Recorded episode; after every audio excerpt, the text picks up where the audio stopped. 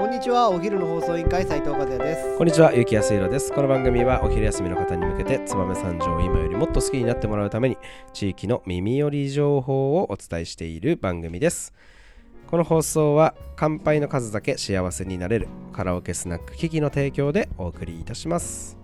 はい、始まりました。お昼の放送委員会。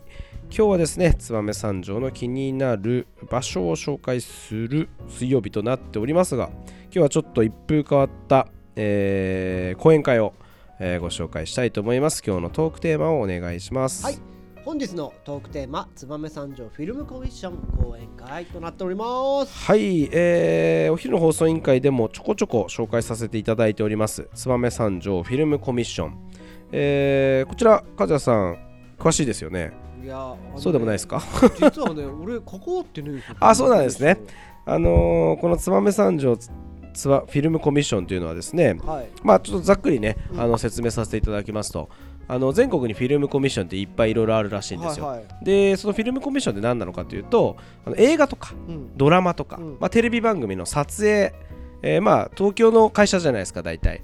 でその人たちが今度撮影するって、まあ、地方に来た時に地方のこと全然わかんないじゃないですか,、うん。だどこで泊まればいいのかとかどこにどういう景観があってどういうなこういうロケーションが撮りたいんだけどって言った時に、あああそこいいですよとかここいいですよって紹介して現地のアテンドサポートをしてくれるチームのことをフィルムコミッションって言うんですよ。なるほど。そう。これってさメジャーの大橋さん関わってメジャーの大橋さん関わってるよねというか、まあ、ここからあの燕三条フィルムコミッションの成り立ちをお話しさせていただきたいんですけど、燕三条フィルムコミッションって、あのー、燕三条青年会議所ってあったじゃないですか。ありますね。そういうはい。団体ありますよね、知ってます、知ってます、はい、あの燕三条青年会議所が、えーっとに8年ぐらい前に「はい。えーっと共に担げば」という映画を撮影したじゃないですか。ああ確かそんな映画ありましたね、はい。燕三条舞台に。そう。燕三条を舞台にしたその映画を撮影した時に、はい。その燕三条青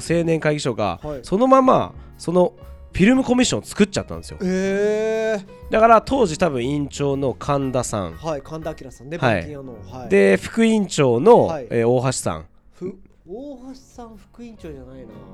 多あそう？分うん。普通のフロアメンバーだった。フロアメンバーだと大橋さ。んでそこら辺のメンバー委員会のメンバーを中心に、はい。そのそのまま続いてるっていうのが燕三条フィルムコミッションなんですよ。なるほど、はい。あれ？副委員長誰だったかな？なんか大橋さんではなかったんだ。あ本当に、うん。えーまあ本当にだからあのまあまあまあまあ当時のね。で今でもまあそのその当時の JC のメンバーはい。を中心に、はい。えー、とこの新潟、まあ、燕三条をとか、まあ、新潟県の、あのーロケーションはい。の依頼がフィルムコミッションに来て、はい。それをアテンドするという業務をやってると。すごいね。これだってボランティアでしょ。これだからあのあれですよ。青年会議所の後輩の皆さんは誇りに思った方がいいですよもっと。もう誇りに思ってる。はい、あのこの人たちのおかげでいろいろなロケーションとか撮影が決まってると言っても過言じゃない。過言ではないよね。なぜかというとこのフィルムコミッションが根付いてる土地とか強い土地って、結構撮影来るんですよ。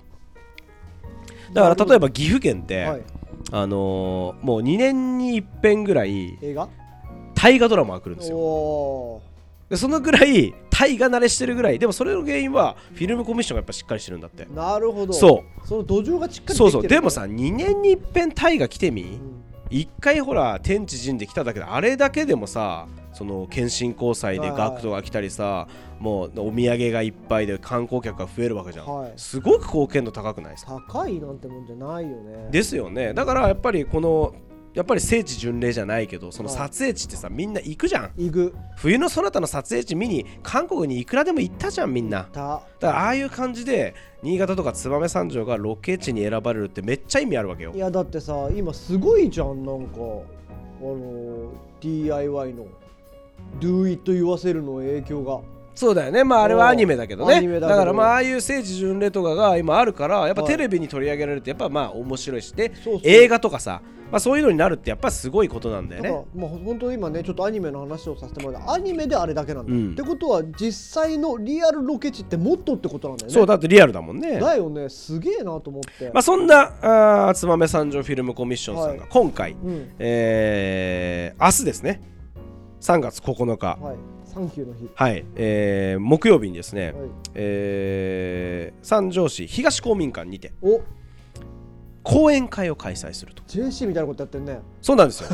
あのフィルムコミッションって結局やっぱりいろんな人に理解してもらって、例えばエキストラ500人集めたいんですみたいな、はいはい。あるわけじゃないですか、はいはい。映画とか。そういう時にバーッとあサメ三条フィルムコミッションさんが500人エキストラ集めてるってって言った時に、うん。波及させたいわけですよ、はいだからいろんな人に理解をしてもらうっていうのは結構大事。ロケ地とかもやっぱりほら人に場所を借りて撮影させていただいたりとか街中とかそういうので撮影させていただくんでやっぱり許可取るの大変じゃないですか、大変。ああいうのをみんなこのフィルムコミッションさんがやってるんでやっぱりこの現地の人がしっかり手伝ってコーディネートしてるっていうのが大事な。うん。でそれを地元の人に理解してもらうためにこういった、あのーフィルムコミッションさんが主催する講演会をやってるということなんですね。この講演会ですね、はい。えーっとフィルムコミッションのことをよく知る、えー方をゲストにお招きしてですね、えーどういった内容かというとですねフィルムコミッションってどんなことか分かりますかっていう内容なんですよ。なるほど。だから非常に何て言うんですかえーまあ初心者向けというか、うん。今までフィルムコミッションのことが分からなかった人向けに、うん。えー、とこのフィルムコミッションとは何ぞやというのを分かりやすく教えてくれる、えーセミナーとなっております。セミナーというかまあ講演講演会ねになってるのかなと思いますぜひね皆さんまずねうん。私たちも参加していいのかなと思ってる人はねぜひフィルムコミッションの内容をねこの講演会で聞けるんじゃないかということでそうなんですよ。参加してほしいね。はい、えー講師のか、えー、と時間はですね、えー6時受付開始6時半開演となっておりまして、えー東公民館の多目的ホール2で行います。えー入場は無料となっておりましてですね、えー講師にですね、えー田中勝則さんという方をお呼びして、えーこの方ね2008年ぐらいから新潟県の産業労働観光部観光局の、えー観光振興課にえー嘱託員として勤務している新潟県フィルムコミッション協会コーディネーターという方なんですよ。うん。まあ、要は、えー、つままや三条フィルムコミッションの親玉の親方みたいなはい。あー感じですかね。親方の親方ね。すげえな。まあいいそうなんですよね。まあ、この人はあのーまあ、2012年からですね、えー特定非営利法人ジャパンフィルムコミッション、まあ、要は日本ですね、うんまあ、要は日本 JC みたいな。の、えー専門理事に就任しております。おー。だからもう全国でもかなり有名なフィルムコミッションの方ということでですね新潟県にフィルムコミッション事業を、えー広めている方と言っても過言ではないです。お。で現在ではね東京ロケーションボックスえー課長とかもやっててですね映画「糸」とか「東京リベンジャーズお」ー。などの作品に関わっているとなかなかビッグネームですよね。ビッグネームだね。なので、えーこの人の話を聞いてですねどれだけその地域にとってこのフィルムコミッションというのが重要で、これからのち地域活性化にえー必要となってくるのかという話を、えーみんなでね勉強していけたらなというあのー講演会になっておりますのでぜひ興味がある方とか映画好きな方ね、うん。撮影好きな方いれば、あのーぜひ、あのーフィルムコミッションの講演会行っていただければなと思います。はい。ぜひよろしくお願いいたしおます。願いいたします。はい。それでは本日もそろそろお別れの時間が迫ってまいりました。最後まで聞いていただきありがとうございます。お昼の放送委員会では番組への感想や質問をポッドキャストの概要欄またはツイッターお昼の放送委員会より受けたまっています。番組内で紹介されるとお礼の品が届きますので、えー、どしどしお寄せください。お待ちしてます。それではまたお昼にお会いしましょう。バイバイ。あ